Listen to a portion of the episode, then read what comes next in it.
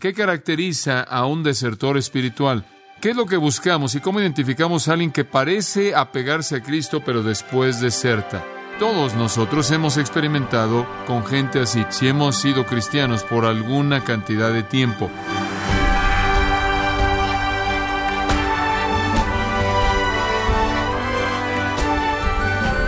Queremos agradecerle y darle la bienvenida a Gracia a vosotros con el pastor John MacArthur. Cuando una persona programa una cita médica, por lo general está dispuesta a escuchar y seguir las instrucciones de su médico, esas instrucciones que le da. Al contrario, cuando se rechazan las instrucciones de su doctor, podemos decir que es una persona sin interés por su salud o terca y obstinada. Pero ¿qué podríamos decir de aquellos que rechazan las instrucciones de Jesús? ¿Cuáles son las características que los identifican? Hoy, el pastor John MacArthur en la voz del pastor Luis Contreras continuará enseñándonos acerca de las marcas de un desertor espiritual en la serie ¿Es usted un verdadero discípulo? Aquí en gracia a vosotros. Juan capítulo 6 nos provee una muy buena ilustración del problema y la característica de la deserción espiritual.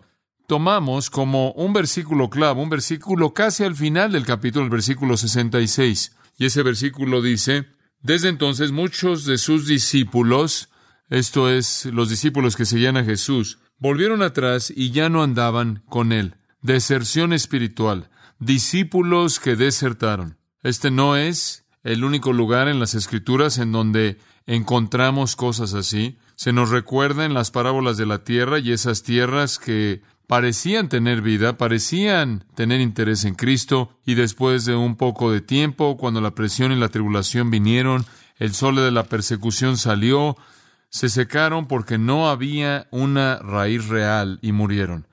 Se nos recuerda de esa tierra llena de arbustos, y cuando la verdadera semilla habría podido crecer y dar fruto, fue ahogada por los arbustos en esa vida, siendo los afanes de esta vida y las riquezas terrenales y cosas así. Tampoco olvidamos a aquellos que son exhortados en Hebreos capítulo 3 a no abandonar el día de la salvación, a no apartarse de las cosas que saben que son verdad, se nos recuerda de aquellos en 1 de Juan 2.19 que habiendo conocido en su mente la verdad la rechazaron y ya no anduvieron con la verdad de Cristo, sino que se fueron. Y Juan escribe de ellos y dice que salieron de nosotros para que se manifestase que nunca fueron de nosotros. Entonces la realidad de la deserción espiritual es algo con lo que las escrituras tratan desde el principio de la historia de Israel hasta el término del libro de Apocalipsis. Y una deserción espiritual como esa siempre causa tristeza al Señor. Y en este capítulo en particular, el capítulo 6 del Evangelio de Juan, es tan claro como en ningún otro lugar. Podemos percibir el patos de el corazón de Cristo conforme él enfrenta a los desertores espirituales. Y aunque no lo dice específicamente, yo creo que en este incidente en particular es muy probable que Jesús mismo derramó lágrimas por la angustia de su propia alma al ver la deserción espiritual. Ahora, al ver el capítulo, hacemos la pregunta, ¿qué caracteriza a un desertor espiritual? ¿Qué es lo que buscamos y cómo identificamos a alguien que parece apegarse a Cristo pero después deserta? Y todos nosotros hemos experimentado con gente así, todos nosotros, si hemos sido cristianos por alguna cantidad de tiempo. ¿Qué caracteriza a un desertor espiritual? En primer lugar, dijimos que en los versículos 1 y 2 nos dicen que una gran multitud siguió a Jesús, versículo 2. Y señalamos que los desertores espirituales son atraídos por la multitud. Son atraídos por la multitud. La verdad es que, y digo esto no como un asunto de hecho absoluto, sino que en cierta manera una opinión que está siendo formulada, creo que es más probable que haya desertores espirituales en una iglesia grande que en una pequeña, en donde en cierta manera hay una mentalidad de pertenecer a un grupo grande, en donde en cierta manera hay un aspecto atractivo debido a la diversidad de opciones. Una iglesia como la nuestra que provee todo tipo de contactos sociales, todo tipo de oportunidades recreativas, todo tipo de oportunidades musicales y muchos, muchos tipos de relaciones y conferencias y seminarios y campamentos y viajes y demás, provee, creo yo, algo que apela de una manera más atractiva a una persona que no es genuina, por ejemplo, más que una iglesia muy pequeña, con recursos muy limitados, en donde una persona solo puede ir buscando aquello que realmente representa la mente y el corazón de Dios. Entonces, no quiero decir eso como un hecho absoluto, pero me parece que debido a que estas personas tienden a seguir a la multitud, podemos tender a experimentar mayor deserción espiritual que otros. En segundo lugar, señalamos en nuestro último estudio que un desertor espiritual está encantado por lo sobrenatural. Hay un aspecto misterioso acerca de Jesús en Juan 6 que atrae a la multitud. Versículo 2 y le seguía gran multitud porque veían las señales que hacía en los enfermos. El desertor espiritual tiende a ser la persona que se ve atraída por la multitud y le encanta la promesa de una vida cambiada o una intervención milagrosa por parte de Dios o éxito milagroso en sus negocios o éxito milagroso en su vida social o sus relaciones con otros, inclusive en el área de paz y gozo.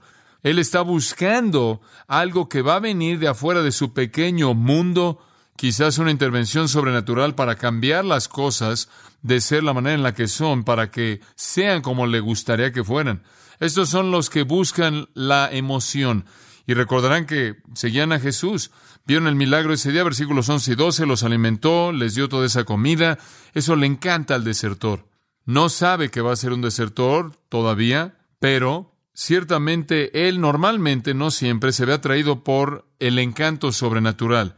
Y parece que en el Nuevo Testamento este tipo de personas siempre querían más milagros, más señales, más maravillas, y en muchas ocasiones inclusive le pidieron a Jesús, por favor, si podía ajustarse a ellos al hacer lo que ellos querían.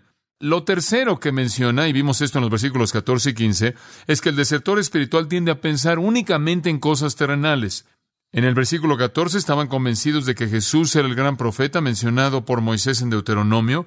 En Deuteronomio, Moisés recibió la revelación de Dios de que vendría ese profeta, ese gran profeta, quien traería verdad al mundo. Y ese profeta sería el Mesías, el gran ungido. Aquí ellos están convencidos de que Jesús es ese profeta.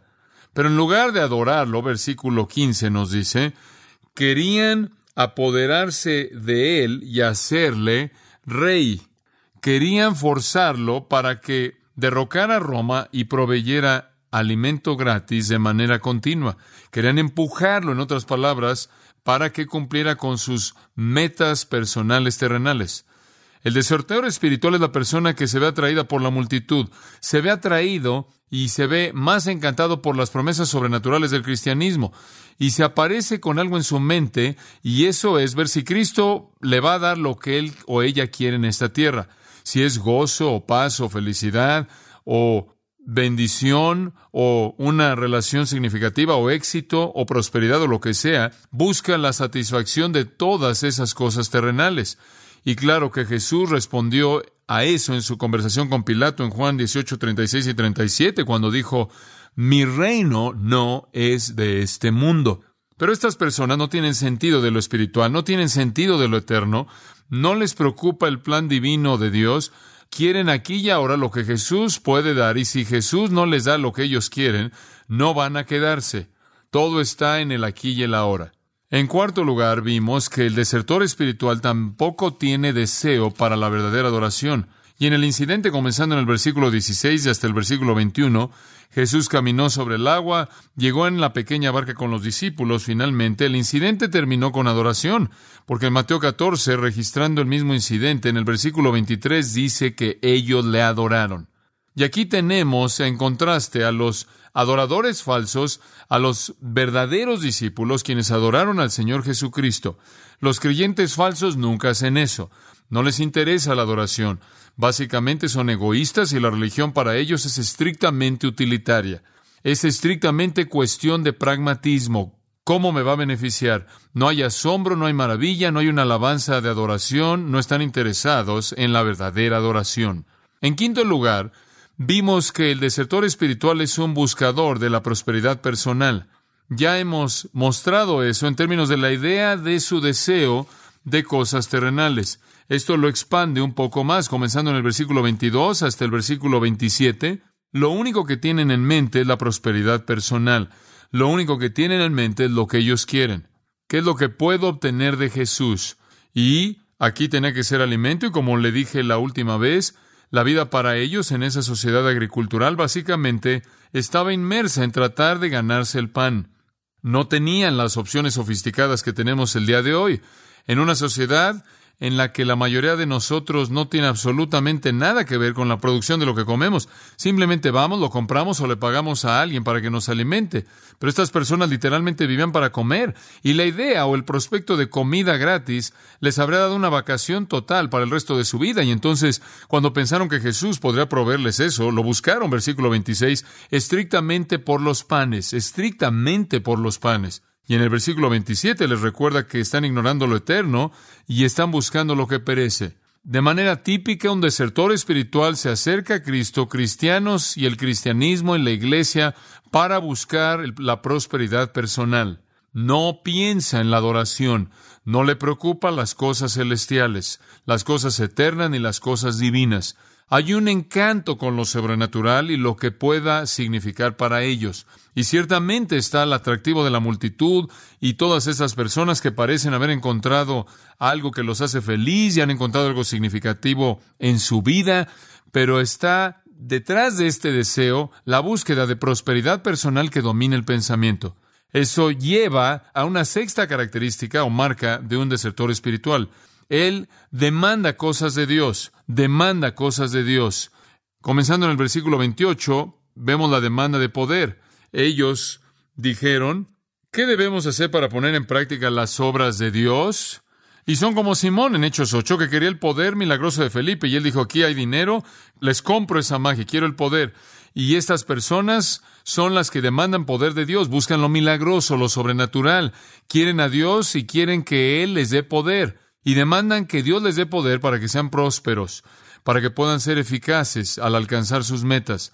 Lo segundo que esta multitud demandó en el versículo 30 fue la demanda no solo de poder, sino la demanda de prueba. Le dijeron entonces, ¿qué señal pues haces tú para que veamos y te creamos? ¿Qué obra haces? Bueno, qué ridículo.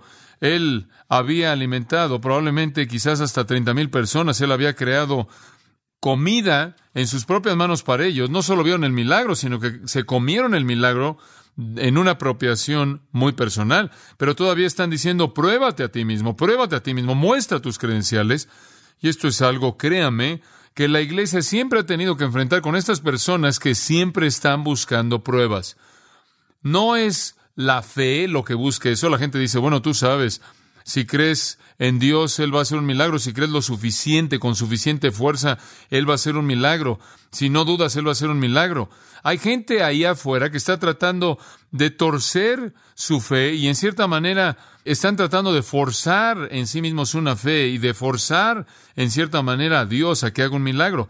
Eso no es fe, eso es duda buscando prueba. Eso no es fe. Existen esas personas que quieren que Dios haga un milagro más grande que el último que él hizo para mostrar sus credenciales, para presionarlo a ser tan solo como estas personas querían que Jesús hiciera algo mejor que Moisés.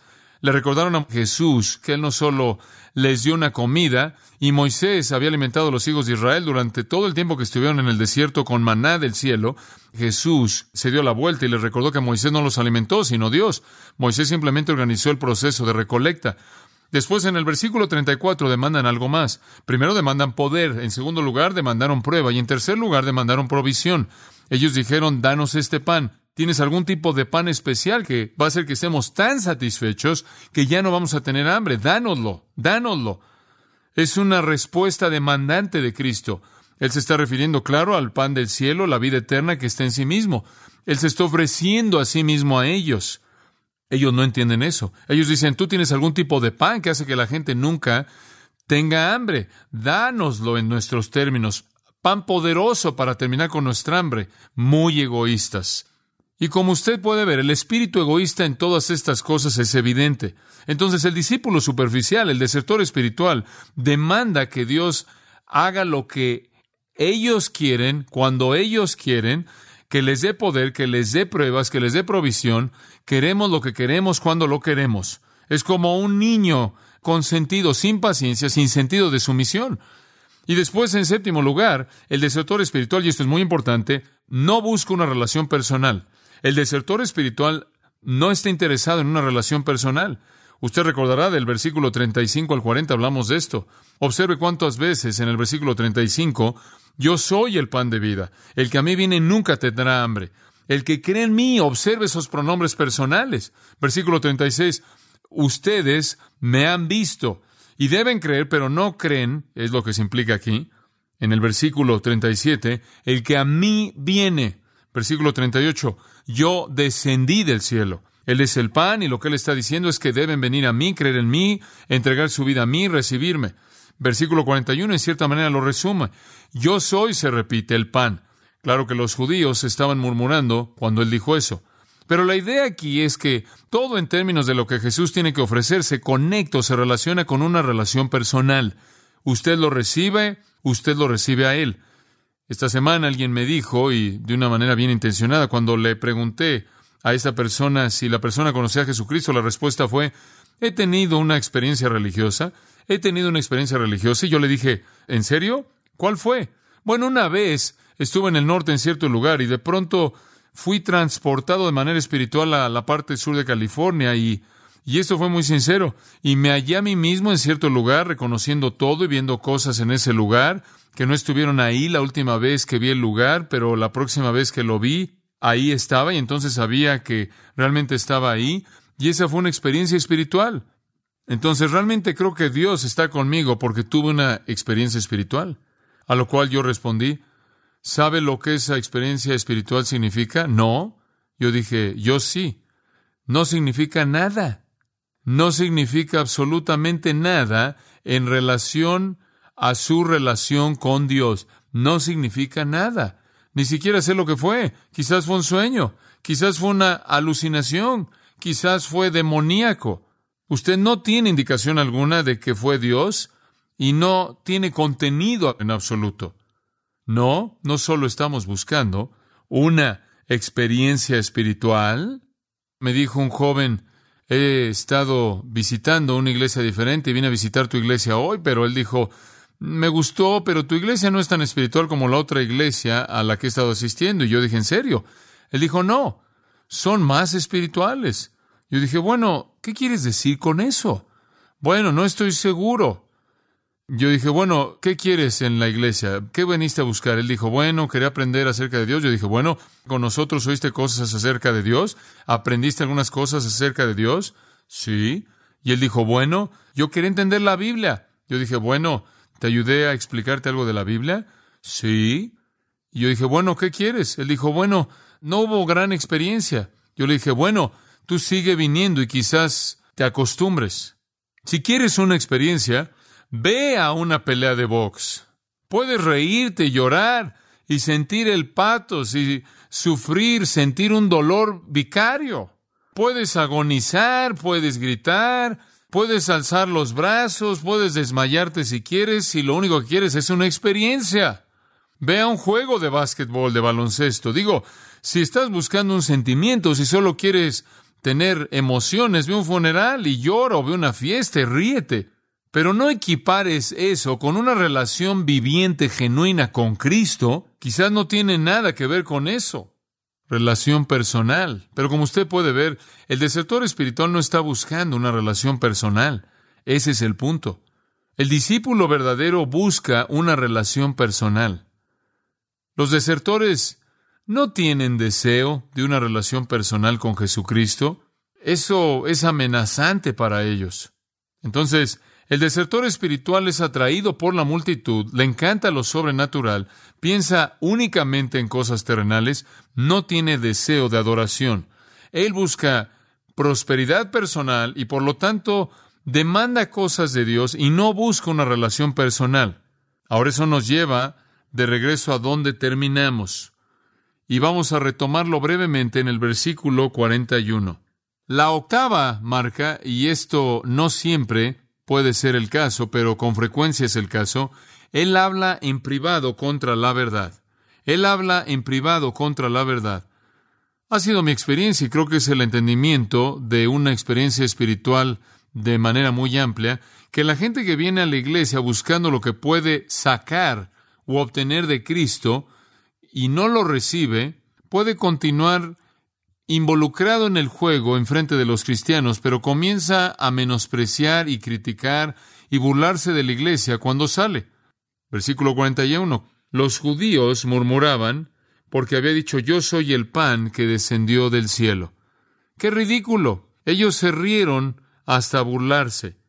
Y decían, ¿no es este Jesús, el hijo de José, cuyo padre y madre nosotros conocemos? ¿Cómo pues dice este del cielo he descendido? Sabemos que solo fue un hijo como cualquier otro hijo, y se burlaron de la verdad. Jesús respondió y les dijo, no murmuréis entre vosotros. Entonces, cuando no recibieron lo que querían, se burlaron. Así no es cuando alguien verdaderamente viene a Cristo, entonces se burlaron. Y Jesús dijo, versículo 44, Ninguno puede venir a mí si el Padre que me envió no le trajere, y yo le resucitaré en el día postrero. Y ahí tenemos lo mismo, que es sumamente interesante, en donde Jesús casi quiere explicar su incredulidad apoyándose en qué? En la soberanía de Dios. De nuevo, y es casi como si dijera, bueno, después de todo no pueden venir a menos de que el Padre los atraiga. Digo, es casi una manera de decir, bueno, aquí está la respuesta para entender cómo es que me pueden rechazar. Aquí hay una explicación para entender cómo es que puedan decir que no. No parece haber alguna explicación razonable, pero la hay, y es que no pueden venir de ninguna manera a menos de que el Padre los traiga. Y si el Padre los trajera, entonces vendrían y se quedarían y yo los resucitaré en el día postrero. Él no discute con ellos, él no dice, bueno, si insisten, permítanme hacer algunos trucos más, permítanme realizar algunas maravillas más. Él no dice eso. Eso lo regresa a su confianza en la soberanía de Dios. Él dice, de hecho, el agua no va a subir al monte, las fuentes amargas no dan agua dulce, los árboles malos no dan buen fruto, y sin un llamado de gracia soberana nadie puede venir de cualquier manera, y de nuevo él se apoya, él descansa en la soberanía de Dios. Pero es típico que un desertor hable mal en contra de una iglesia. He experimentado eso muchas, muchas veces. La gente viene y, hombre, quieren obtener lo que quieren y vienen y están con la multitud y quieren ver lo que Dios va a hacer y vienen con sus metas personales para que Dios haga lo que ellos quieren y cuando Dios no hace lo que ellos quieren que haga, entonces comienzan a burlarse. Y me llegan a mí las palabras en muchas ocasiones de gente que vino por un tiempo y después comienza a hablar mal contra el ministerio porque no se les dio las pequeñas cosas que tenían en su lista.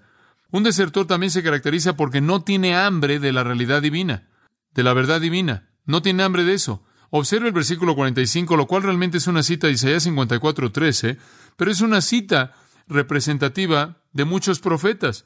Jeremías, Joel, Miqueas, Sofonías, Malaquías, todos enseñaron lo mismo y esto era común entre los profetas. Y entonces está escrito en los profetas, Isaías 54, 13 se cita como representando a todos esos profetas, escrito está en los profetas, y serán todos enseñados por Dios, Así que todo aquel que oyó al Padre y aprendió de él, viene a mí. Como puede ver, él dice, aquellos que vienen son los que han sido enseñados por Dios, han sido enseñados por Dios. Esta es una frase hermosa, es igual a ser traído por el Padre. Versículo 44, el Padre los trae. Versículo 45, el Padre les enseña.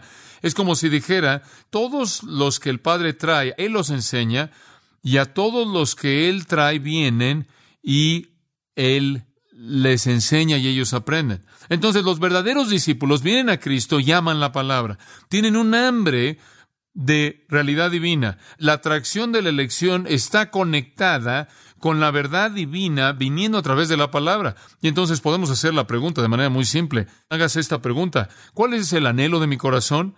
¿Acaso es el anhelo de mi corazón un hambre por el pan de la palabra? Si es así, entonces esa es la marca de un verdadero discípulo. Si esa no es el hambre de su corazón, si el hambre de su corazón es de prosperidad personal, ganancia personal, el engrandecerse a sí mismo, entonces eso es característico de un desertor espiritual y cuando usted no recibe lo que quiere, se va a ir, se va a ir. Subráyelo. ¿Acaso su corazón tiene hambre por la palabra? ¿Es suficiente el pan del cielo? ¿Es suficiente para usted ser atraído por el Padre y después ser enseñado por Dios? oír la verdad y aprenderla, ese es el clamor más profundo de su corazón. Y alguien viene a mí, recientemente recibí una carta de alguien que dijo, dejo su iglesia porque quiero ir a un lugar donde pueda tener una experiencia. Entiendo eso. Algunas personas quieren ser enseñados por Dios. Algunas personas quieren tener una experiencia y cuando no están sintiendo lo que quisieran sentir, no están recibiendo lo que quisieran recibir, se van. Entiendo eso. Y creo que en un sentido usted sabe, me siento mal por eso, pero en otro sentido creemos que la prioridad es la palabra de Dios. Observe el versículo 46. No que alguno haya visto al Padre, sino aquel que vino de Dios, éste ha visto al Padre. En otras palabras, en el versículo 45, él habló acerca de aprender del Padre y él quiere asegurarse de que nadie piense de que hay una manera posible de ver al Dios viviente. Entonces, él en cierta manera añade el comentario, ninguno realmente jamás ha visto al Padre excepto el que es de Dios, él ha visto al Padre. Cristo es el que revela la vida eterna de Dios en sí mismo. Dios se comunica a través de su Hijo.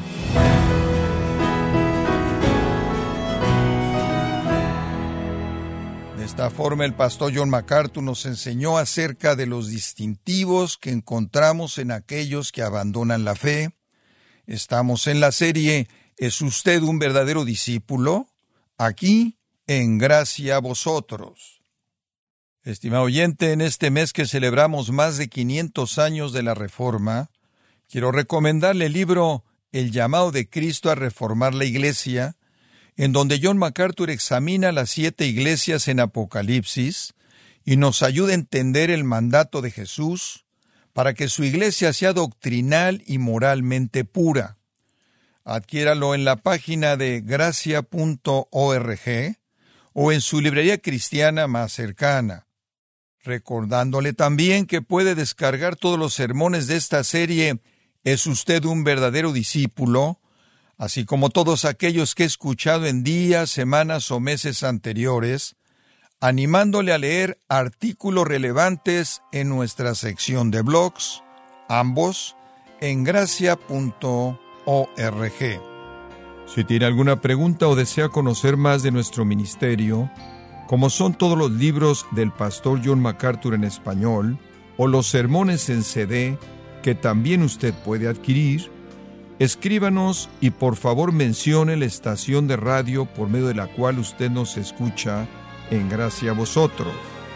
Es importante conocer no solo el país y ciudad de donde usted nos escucha, sino también la radio. Para quienes contactan nuestro ministerio por primera vez, pueden solicitar una copia del mensaje de promoción sin costo alguno, un mensaje por oyente únicamente. Si usted vive en los Estados Unidos o Puerto Rico, escríbanos a Gracia Vosotros, P.O. Box 4000, Panorama City, California 91412. O puede escribirnos a través del siguiente correo electrónico radio arroba